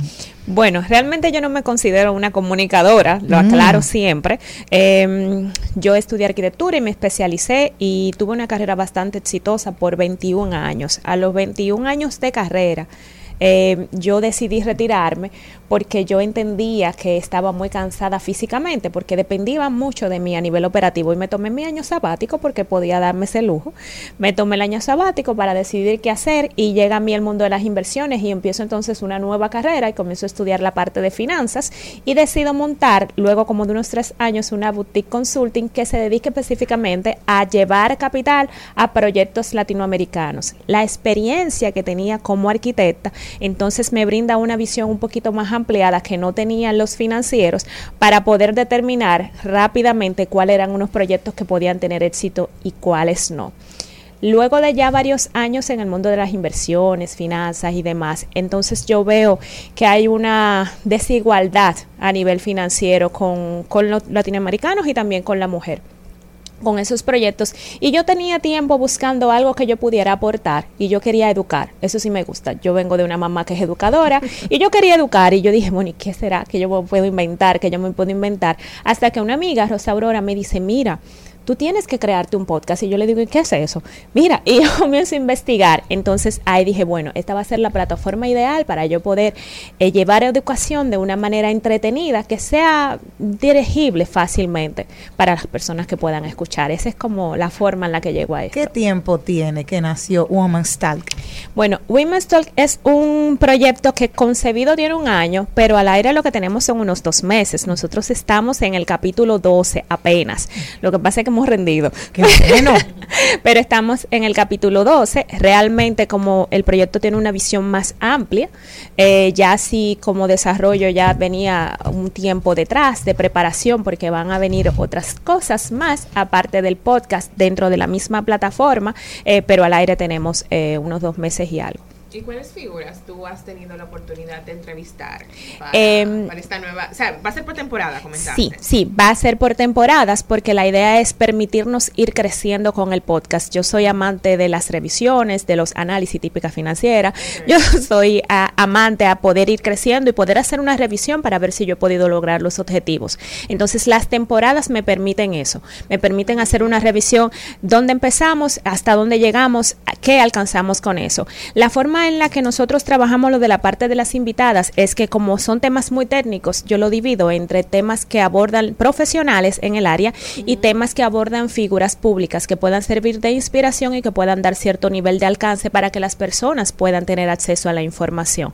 Entonces, en ese sentido, digamos que como figuras públicas en esta temporada, eh, yo he estado con Irma, estuve con Gaby de Sangles, estuve con Ivana Gavrilovic, eh, estuve ahora, bueno, mañana vamos a estar con Tibi Camacho, eh, tenemos ahí como que, como que un montón de invitadas. Yo creo que ya tenemos unos 20 episodios grabados entre lo que han salido y lo que no. Déjenme darle la sorpresa cada semana. ¿Y por qué vías las personas pueden eh, adquirir el podcast? Eh, estamos en Spotify, estamos también en YouTube um, y obviamente Instagram es como nuestro medio de difusión. Entonces ahí en el link entering tú entras y puedes dirigirte específicamente a cualquiera de los canales. Vamos a sacar una newsletter muy pronto, eso sí se lo voy diciendo. Vamos a sacar una newsletter muy pronto que va a ser escrita y audiovisual, porque sé que hay personas que no les gusta tanto leer, pero que quieren tener la información.